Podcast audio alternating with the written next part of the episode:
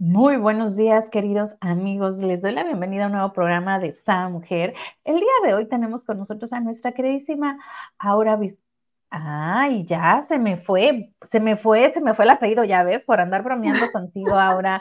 Pero bueno, ella es la fundadora de Autismo Día a Día y es Aura Vizcaya. Y tenemos el tema de hoy, autismo y sus matices. Bienvenida, Aura, ¿cómo estás?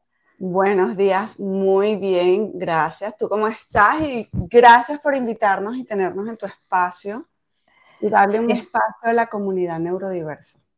Pues exactamente, estoy feliz y de manteles largos por tenerlos por aquí. Ya teníamos tiempo que queríamos hacerlo y bueno, por fin ya se nos hizo. Ya, se nos, que, ya se nos dio. Así es, así es que bueno, muy feliz y sobre todo esta aventura, ¿no? Y yo lo quiero llamar aventura, viaje, disfrute, ¿no? Porque hay que verle el lado positivo de, del autismo. Yo le llamo, eh, y es lo que me he enseñado, un desaprender para aprender. Bellísimo. Porque nos toca desaprender absolutamente todo lo que ya teníamos en esa cabecita para volver a aprender lo que tenemos o debemos para poder eh, ir por ese camino que todos los días, y por eso es día a día, todos los días varía. Esto sin decir que eh, en cada hora puede cambiar la situación, le llamamos día a día. Ok. Oye, pudiéramos decir minuto a minuto, ¿no? O minuto a minuto, o sea, tú puedes tener un plan que pasa en la vida de cualquier persona neurotípica y para aquellos que no estén familiarizados con la terminología, es aquella que llamamos normal. Ah, los normales. Pero es que normales somos todos, todos tenemos los 10 deditos de la mano, tenemos nuestra cabeza, somos normales todos. Entonces, eh, los neurotípicos eh, son como los que necesitamos más conocer un poquito más de la información para tener un poquito más de esta empatía. Ok. Ahora sí, yo creo que todos necesitamos ser más empáticos, ¿no? Qué, padrísimo fuera que todos los papás desaprendiéramos para aprender con cada uno de nuestros hijos. Cada uno de nuestros hijos es diferente, ¿no? Entonces, me encanta mucho tu temática y sería padrísimo aplicarla, pues, en todos, en todos los hijos nos pasa a todos los seres humanos, tú y yo no somos iguales. Eh, te paras al lado de tu esposo y no eres igual que tu esposo. Nadie, si no fuésemos robots. Exacto. Robots. No, no queremos robots. no queremos robots. No queremos, todavía, vamos como, como que vamos por ese camino, pero todavía no estamos familiarizados con y no queremos. Oye, dirían mis hijos, ¿cómo que no quieres robot? Y la que limpia la casa es un robot, ¿no? la que pues sí, pues sí, sí tienes toda la razón. Para allá vamos. A mí me encantaría que nos platicaras, ¿no? Desde, desde, tu experiencia, yo sé que hay muchos padres, eh, inclusive maestros, pueden ser personas interesadas, ¿no? En este tema. Y en lo personal era un tema que no había yo abordado. Eh, me encanta tener a una experta, porque para mí es una experta la gente que lo experimenta sí está padre titularte, pero quien lo experimenta es la que realmente tiene la expertise en la situación, ¿no? Me encantaría que sí. Gracias. Gracias. Y, todos los días lo que yo me digo a mí misma y, y, considero es que estoy en el camino y, como te acabo de decir, desaprendiendo para volver a aprender. Todos los días aprendo de una mamá que está dentro de la fundación, una experiencia que tuvo alguien que está dentro de nuestra comunidad, así no tengo un niño eh, con, el espectro, pero que ha tenido este contacto con algún niño que, tiene, que está dentro del espectro, me enseña algo, aunque sea un 1% diario. Wow, qué bello ver la vida así con cada una de las personas, que todo el mundo nos enseñan algo, ¿no? El punto es que si queremos aprenderlo o no. Y aquí me viene esta parte que creo que es como la más pudiéramos decir, preocupante para los papás, ¿no? ¿Cómo identificar que hay alguna situación, algún eh, rasgo y vamos a poner entre comillas, no, no normal, como decíamos hace algún rato, ¿no? Este, porque, bueno, los papás, por lo menos los primerizos, es que, y no ha hablado, y no camina bien, y no, este, y no gateó, no, y ahí estás, ¿no? Y es, es flojo nomás, tranquila, ¿no? O realmente hay que poner una atención, ¿no? Claro, claro, y esto pasa mucho, pero lo que más necesitamos saber es eh, cuándo buscar esta ayuda, a quién pedirle esta ayuda. Eh, le digo siempre a los papás, yo trabajo en el área de educación infantil, que el primer lenguaje de un bebé es el balbuceo. Esa es una forma de comunicación. Y cuando ya tiene, no tienes que esperar que tu hijo tenga cinco años para decir algo está pasando, lo puedes decir, lo puedes decir desde antes, buscar un diagnóstico. Cuando empieces a ver que tu hijo no tiene eh, ese lenguaje que va de acuerdo con el, con el milestone, siempre le busco eh, la traducción a milestone. No sé si la tienes tú. No, pero no te preocupes. Ok. Eh, cuando no va con el milestone, ver cuántas palabras lleva, qué puede hacer con sus manos en cuanto a la motricidad fina, la coordinación ojo-mano, la motricidad gruesa, la sociabilización, cómo juega con otros niños, si se aísla o si juega paralelamente, porque muchas veces, y pasaba con mi hijo, eh, juegan en el mismo espacio, pero juega a un ladito, no se incorpora completamente. Entonces tú dices, no, a él le gusta, él juega con, niños, pero él juega para este ladito, está jugando paralelamente. Eh, otro es la falta de contacto visual. No todos los niños, ojo, como lo acabamos de decir ahorita, no todos somos iguales, pero em, puede tener varios eh, rasgos y esto hace que tengas una sospecha y busques una evaluación. Eh, falta de comunicación o comunicación no completa, lenguaje atrasado, eh, falta de contacto visual, la coordinación gruesa un poco retrasada, Puede también que sea la fina, aunque muchas veces la desarrollan más, la sociabilización. Ves a veces que tiene mucho, estos son como extras, pero esos son como los, los más basiquitos. Pero cuando ves que un niño agarra un juguete y es ese juguete y no se lo puedes quitar y tiene que ir para todos lados con ese juguete, alerta, porque puede ser que tiene ese apego hacia cierto objeto, alineación de los juguetes.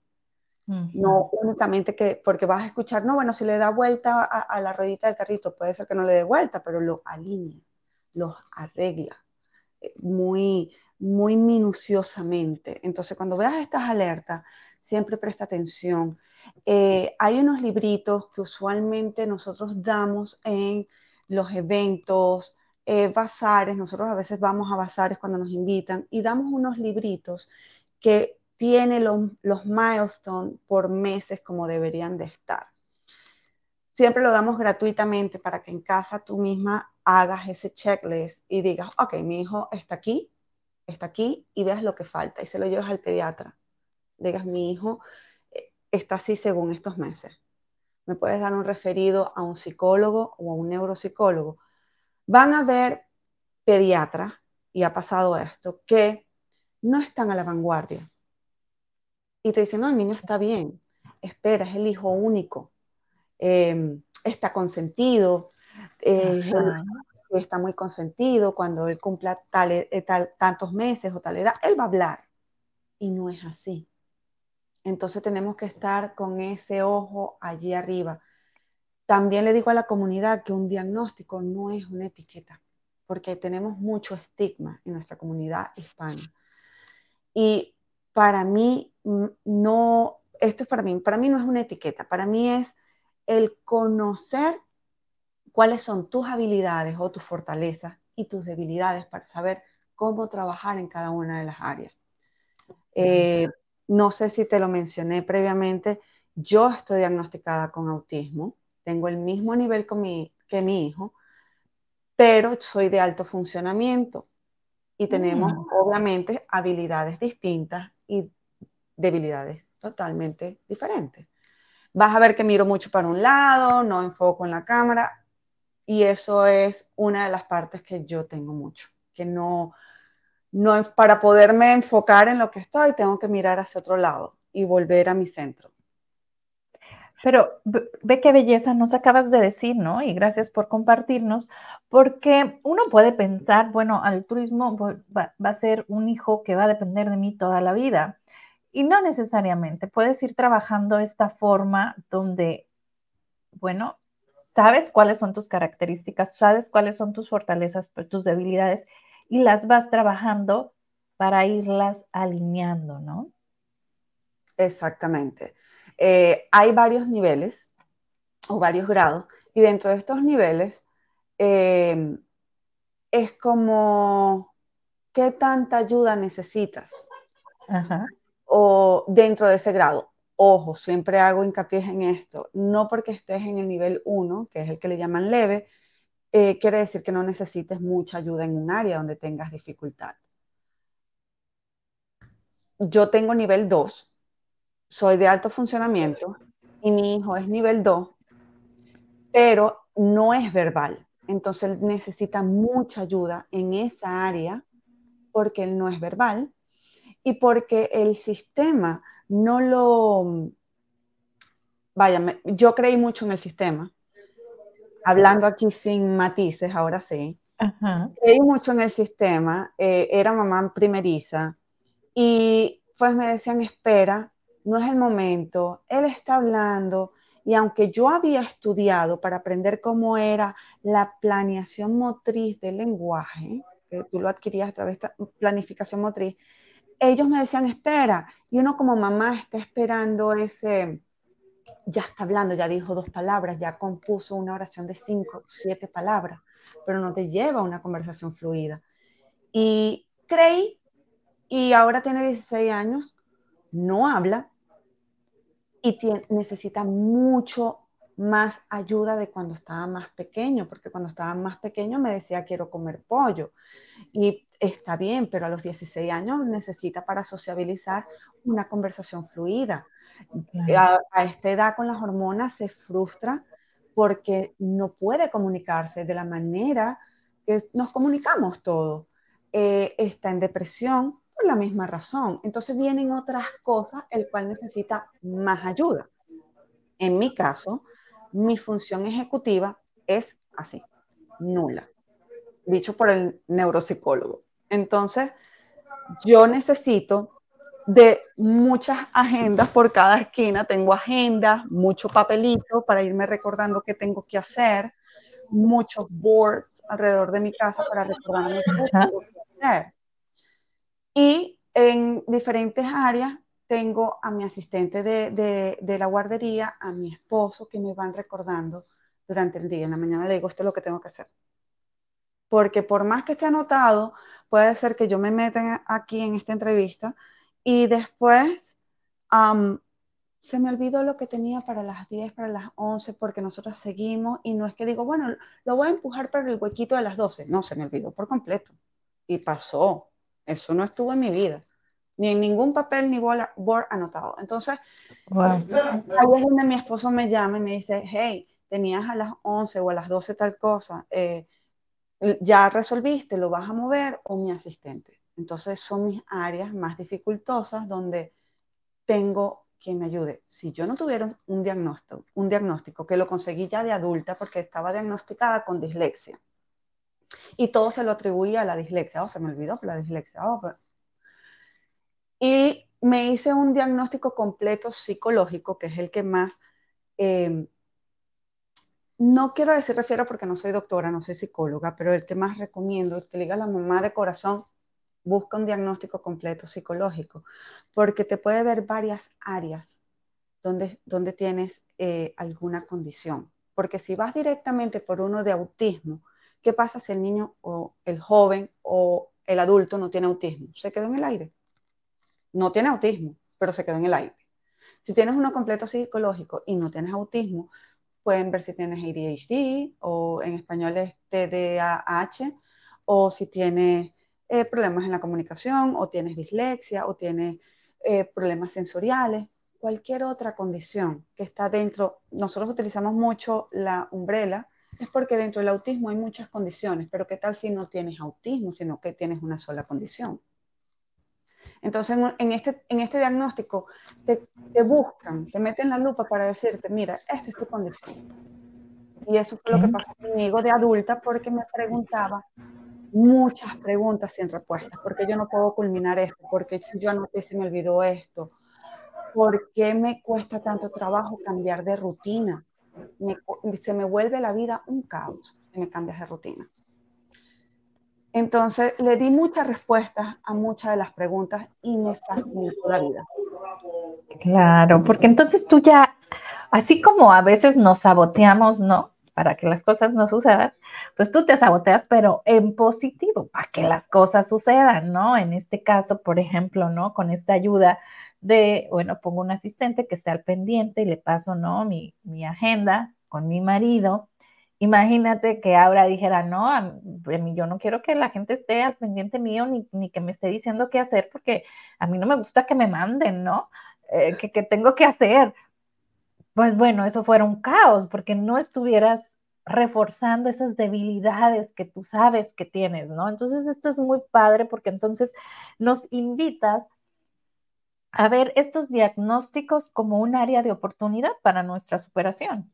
Por supuesto, por supuesto. Y el autismo me ha enseñado tanto eh, lo que es tener paciencia, em, la perseverancia. No te imaginas cuánto.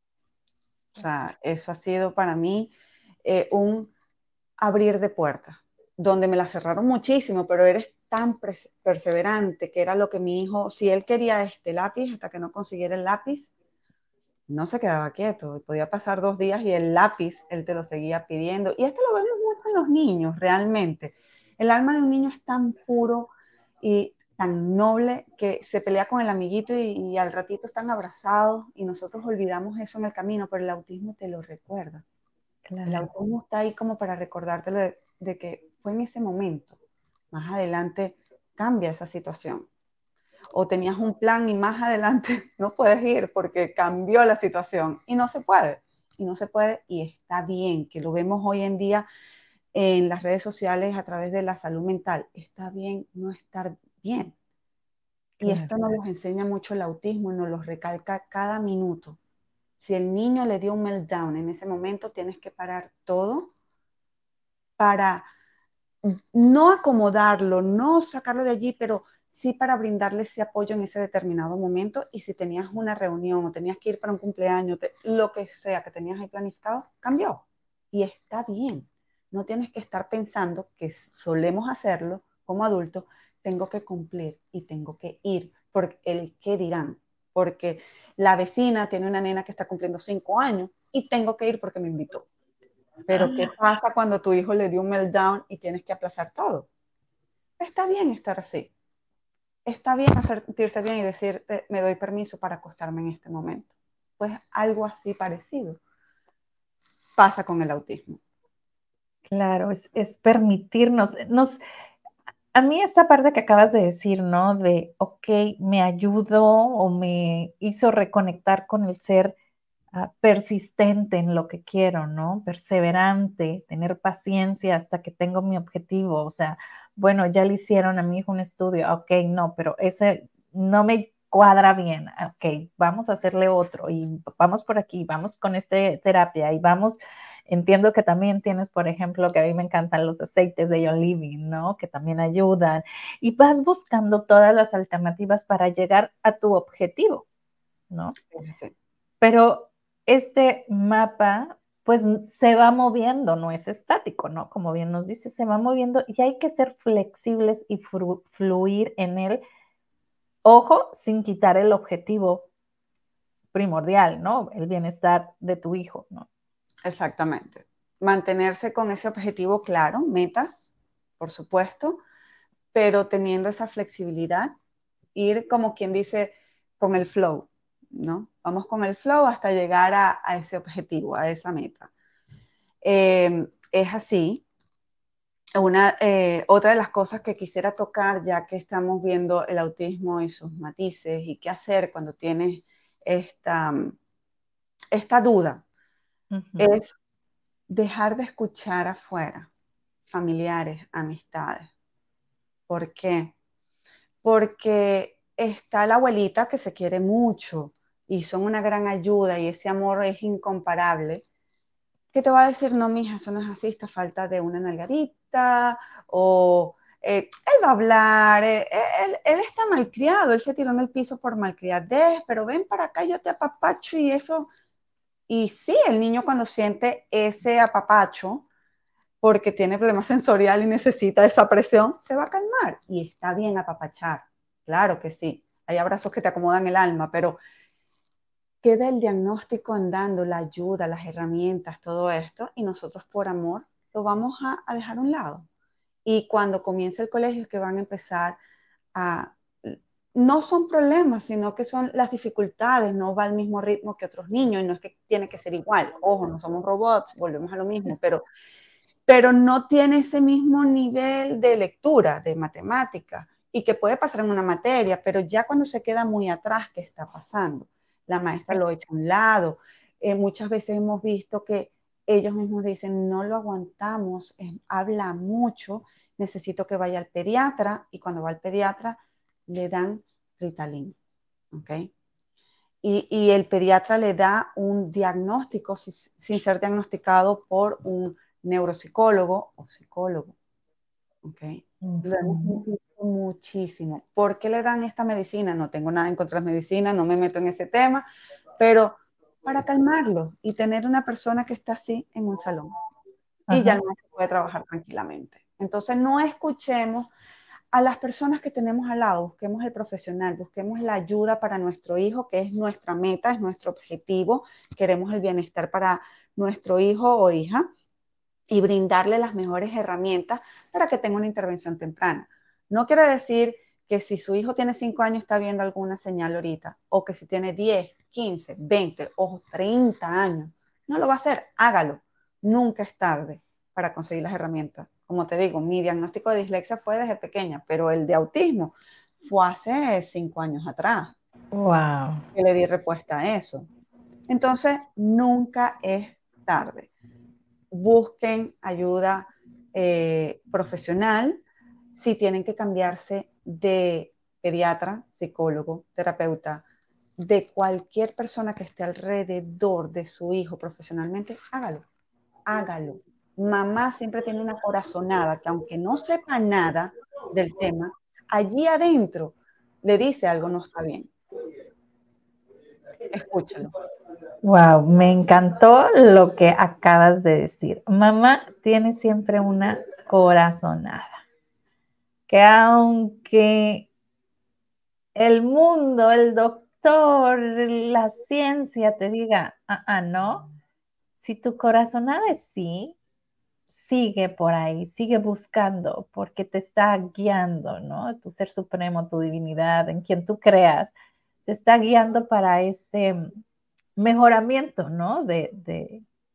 Este despertar, porque es un despertar y es un aprender y, y dependientemente del área donde estés, vas aprendiendo todos los días, del, en, el área donde estés.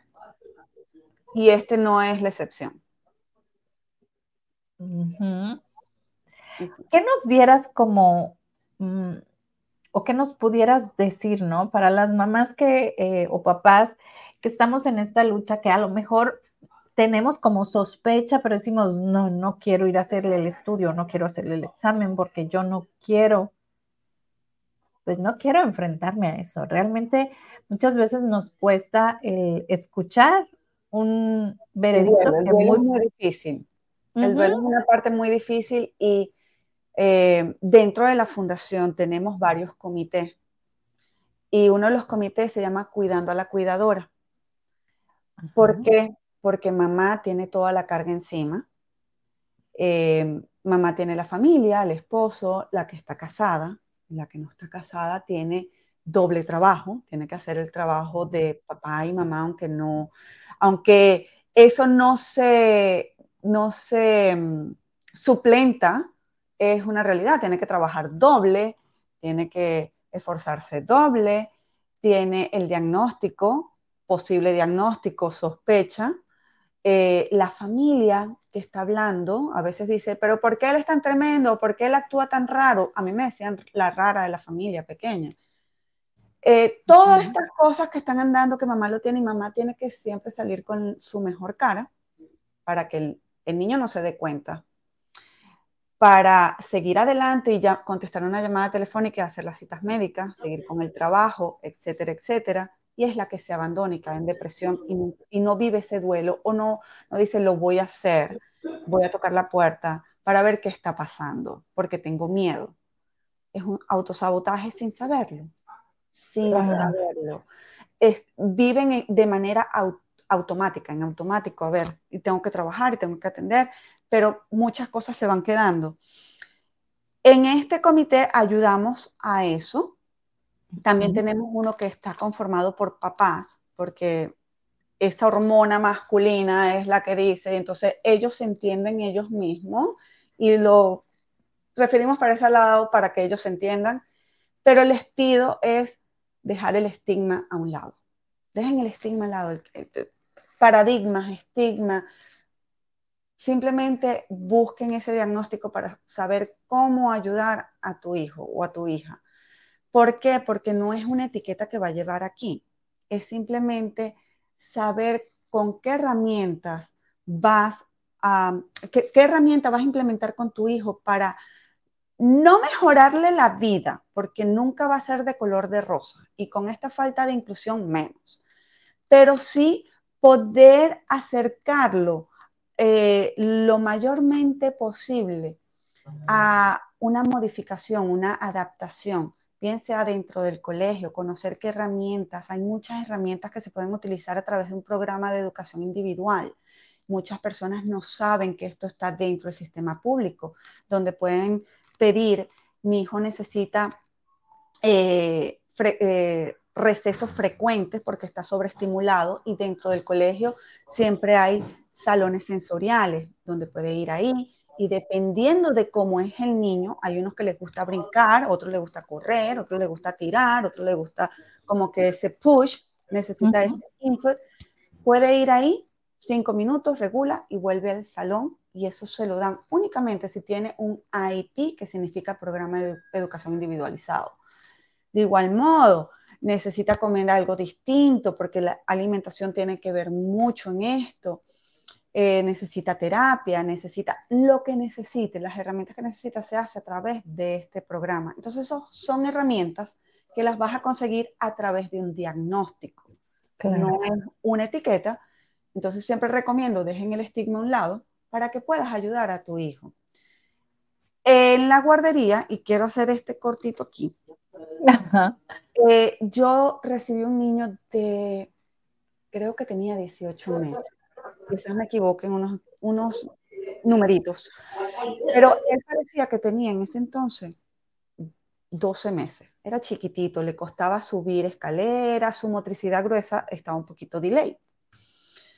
Yo le preguntaba a la mamá, mira, ¿qué te ha dicho el pediatra? Eh, no, nada, que el niño es constipado, eh, que su abdomen está lleno de, de, papo, que está arriba, entonces hay que darle mucho eh, Miralax para que él evacúe.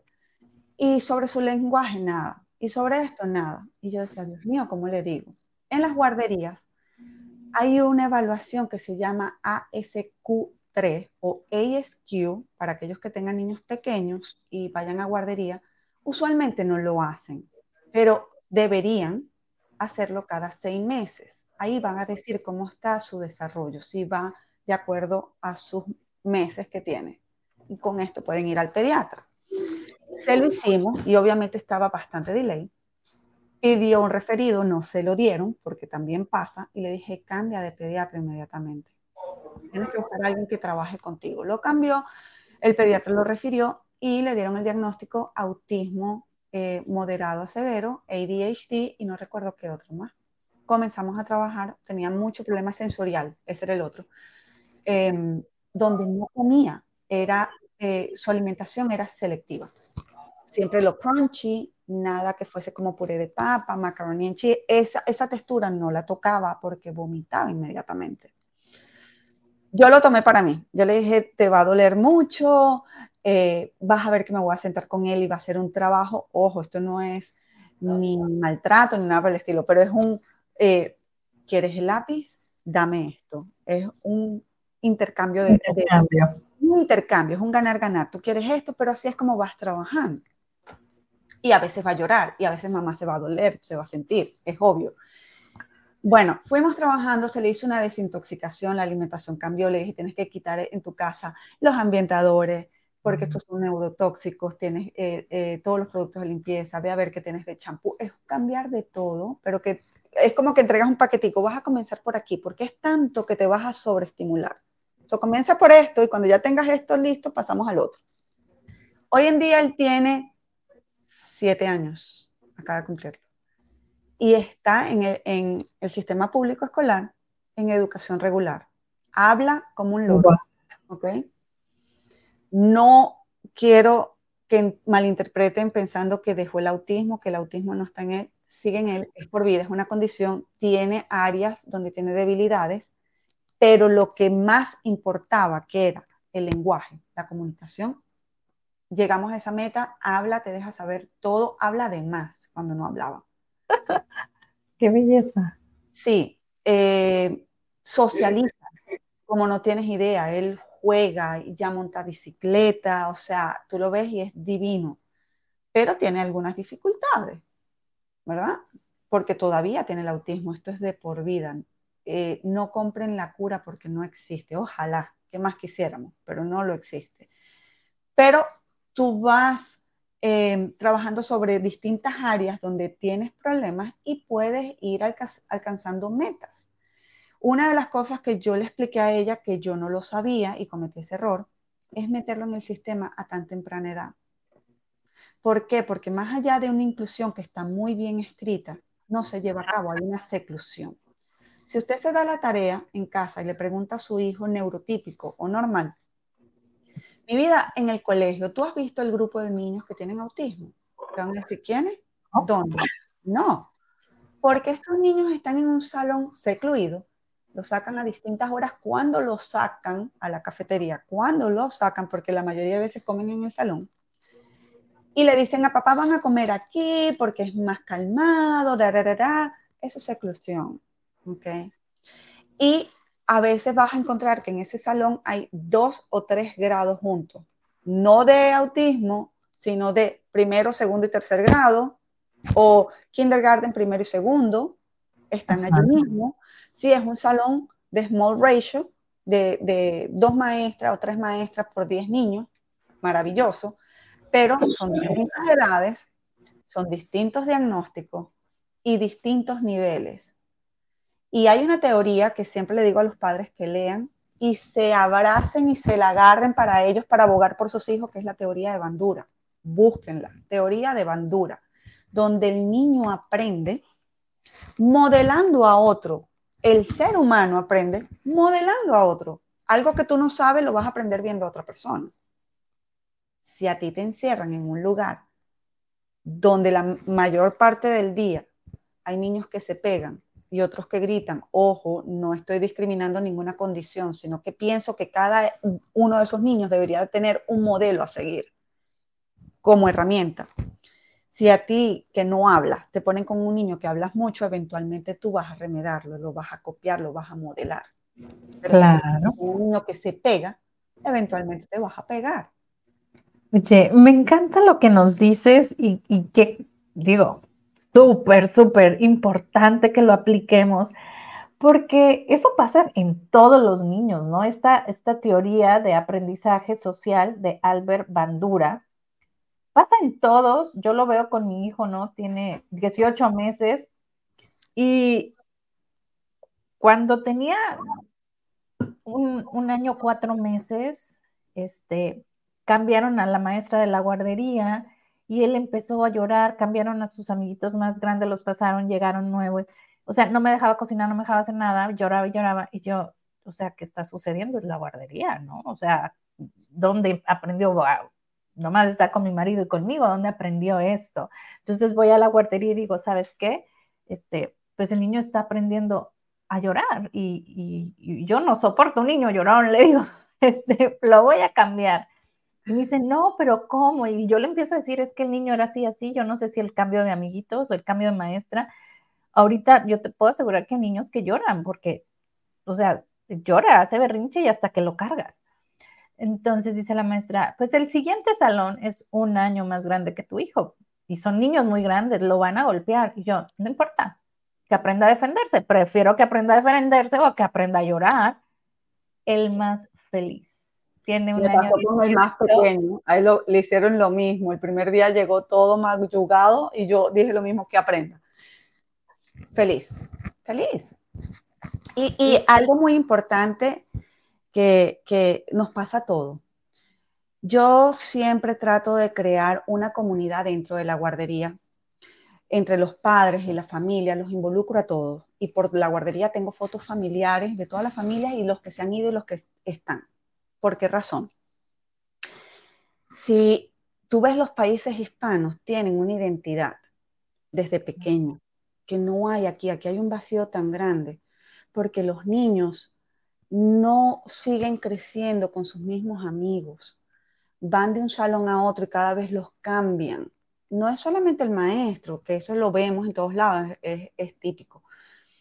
Son los amigos, son amigos diferentes todo el tiempo y siempre están en esa lucha constante y eso emocionalmente es un caos. Y lo vas a ver en los niños típicos porque es lo que vivimos. Cuando pasan al siguiente grado, vamos a ver quiénes son los amiguitos, entonces ellos empiezan a adaptarse de nuevo. ¿Y cuántos meses son de clase? Esa adaptación. Entonces, siempre digo, creen comunidad aunque sean los primeros años que son esos pilares que tienes que llevar fuerte, aquí tratan los papás, así vivan lejos, de que vayan al, mismo kindergarten que consiguen por la lotería de Georgia, porque el mío es un family child care, es en casa, es pequeño, es un ratio pequeño, pero yo aplico la ley de bandura dentro de mi, de mi child care.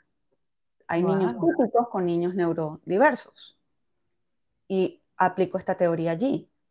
Y les va de maravilla. Tú no sabes lo, em, la empatía que aprende un niño neurotípico. Y sabe lo que, lo que le falta a uno, el otro tiene la habilidad. Entonces el otro observa y es así como, ok, ¿cómo lo hiciste? ¿No? Y hasta inician. Y creo que es algo que les motiva, porque aparte lo ven como, pues, ¿no? Somos iguales, me refiero a, edad, a, no, ¿Cómo lo haces tú y yo no? Entonces vas aprendiendo. este me encanta esto que haces. Y hay libros que te hablan de, la de varias condiciones. Nosotros tenemos libros de condición auditiva, del autismo, de problemas conductuales, muchos libros infantiles ah, para, para, para su edad, adecuados para su edad, y los leemos y ojo, no es la etiqueta, y se lo digo a mamá y a papá, no es la etiqueta, sino que el niño tiene eso tan nato. Si tú te sientas en un parque y tú ves que un niño se cae, tú vas a ver que el otro niño va y lo recoge y lo para y hacen amistad y se agarran de la mano y van, que nosotros ya cuando estamos adultos no lo hacemos, nos quedamos ahí en una esquina. ¿Qué le pasaría? ¿Lo toco, no lo toco, lo agarro, no lo agarro? El niño lo hace nato. Y cuando tú le enseñas que el otro, oye, no sabe hacer esto, tú me ayudas. Tú le das esa identidad, tú le das, no es esa autoridad, sino que le das ese refuerzo para que ellos tengan ese sentir. Y ellos toman de la mano al niño que necesita esa ayuda y ven, vente conmigo y te enseño dónde está la cocina. Y aquí está esto y esto se le llama eh, banana. Nato, nato. ¿Ok? Y ya tú ves que el otro niño se va acoplando le digo siempre a los padres, no lo metan en el sistema. Y puedo sonar muy, no sé si nos vayan, me vayan a vetar por esto. No los metan en el sistema. Esto que te venden que a los tres años los metes y tienen terapia y suena muy bonito. Yo pasé por ahí y aprendí por, por experiencia, por ignorancia, porque no lo sabía. Eh, lo metes un día después que cumple los tres años. Eh, suena muy lindo porque va a tener terapia allí. Suena muy lindo porque el bus lo va a buscar afuera de tu casa, no en una, punta de la urbanización, sino en la puerta de tu casa. Y suena muy lindo todo esto, pero te lo van a secluir desde los tres años, cuando esto, este cerebrito está a flor de piel de absorber todo. Y lo van a secluir en un salón de este que acabamos de hablar y no va a tener de quién copiarse. Si usted lo mantiene, yo siempre les digo, busque un family child care. Estas son las guarderías que están en casa. Ojo, busquen siempre en la página del Estado en Internet, que esté con las licencias, que esté calificado. Eso es público, lo pueden encontrar. Usted vaya, hace un tour, pregunte, pregunte y pregunte a esa proveedora que tiene este, esta guardería en casa sobre sus calificaciones. Eh, eso lo puede hacer. Y su corazonada se lo pregunta. Y usted mete allí a su hijo.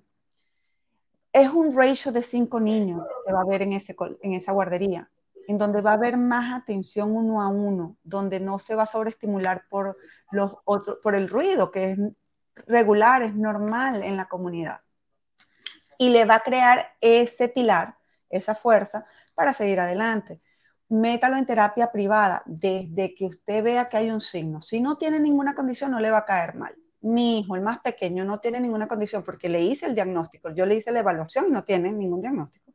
Pero pequeño yo lo metí en terapia porque ya yo, él iba conmigo para todos lados. Con, con, con Mauro, que es mi niño de 6 años con autismo, iba a todas las terapias.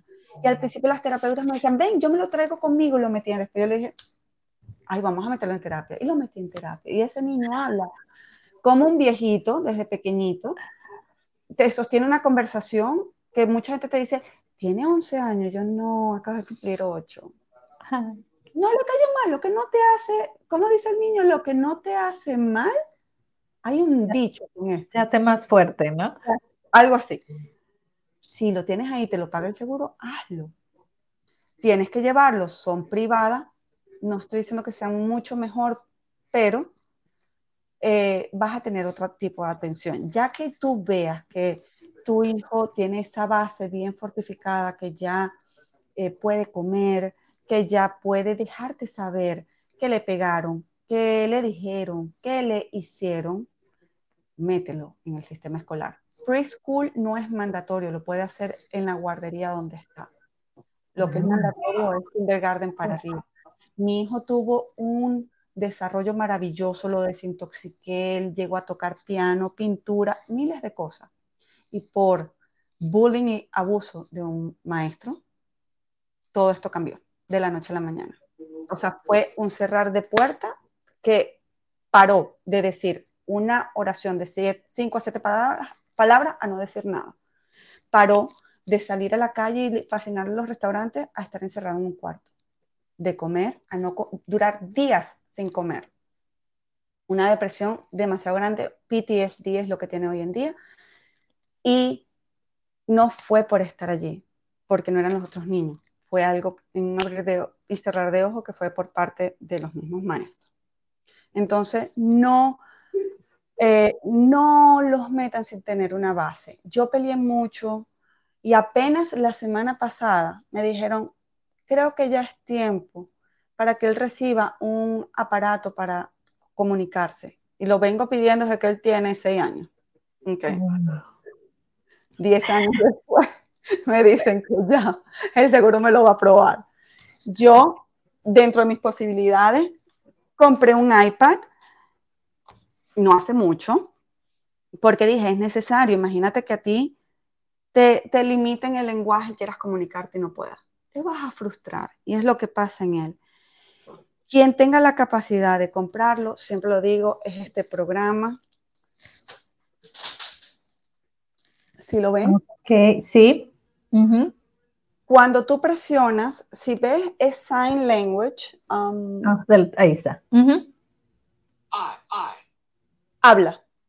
Y puedes componer aquí la oración. ¿Ok? Cuando la terminas, no soy bien diestra al revés, pero vamos a decir que yo puedo.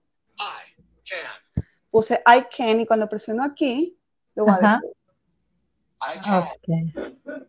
Le cambias la voz, le cambias em, el género, le cambias el idioma y lo puedes personalizar con nombres. ¿ok?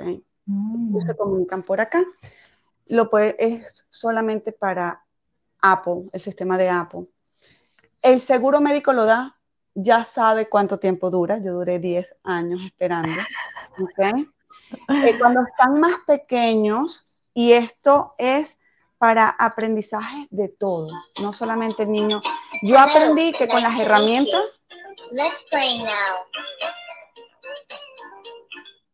Que con las herramientas que tengo para los niños neurodiversos, mira, los niños neurotípicos logran entender tantas cosas y aprender de una manera tan dinámica que ni te imaginas.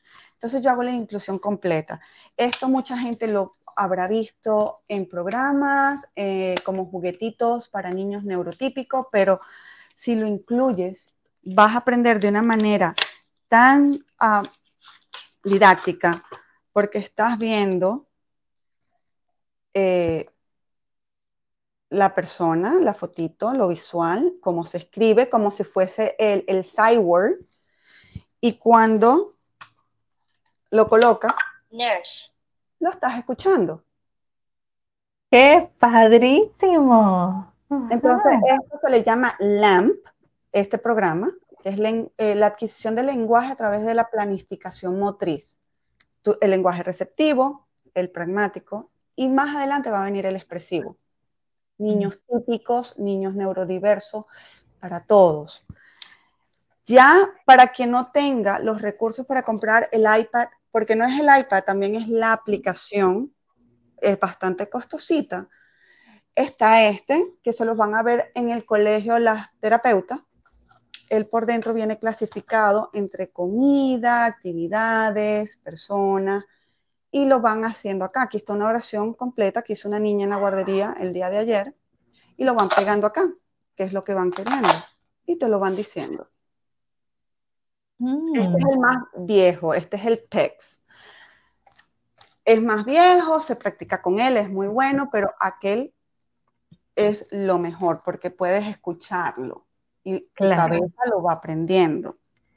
Claro, porque lo van escuchando ellos mismos también, ¿no? Exactamente, es como cuando tú estás estudiando inglés, tú vas primero enseñando el oído, que dice uno, ese es el lenguaje receptivo, enseñando el oído.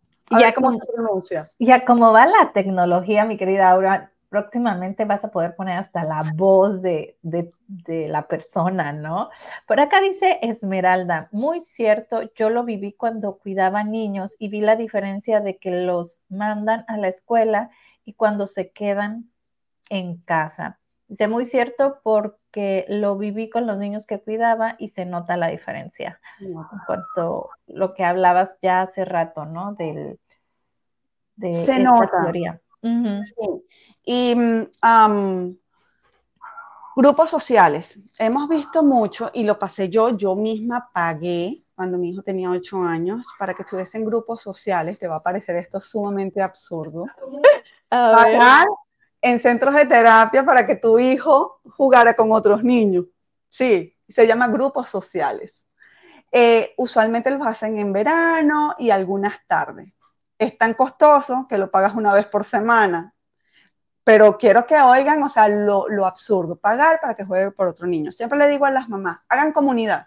Dentro de la fundación le digo, entre ustedes mismas, las que viven más cerca, júntense.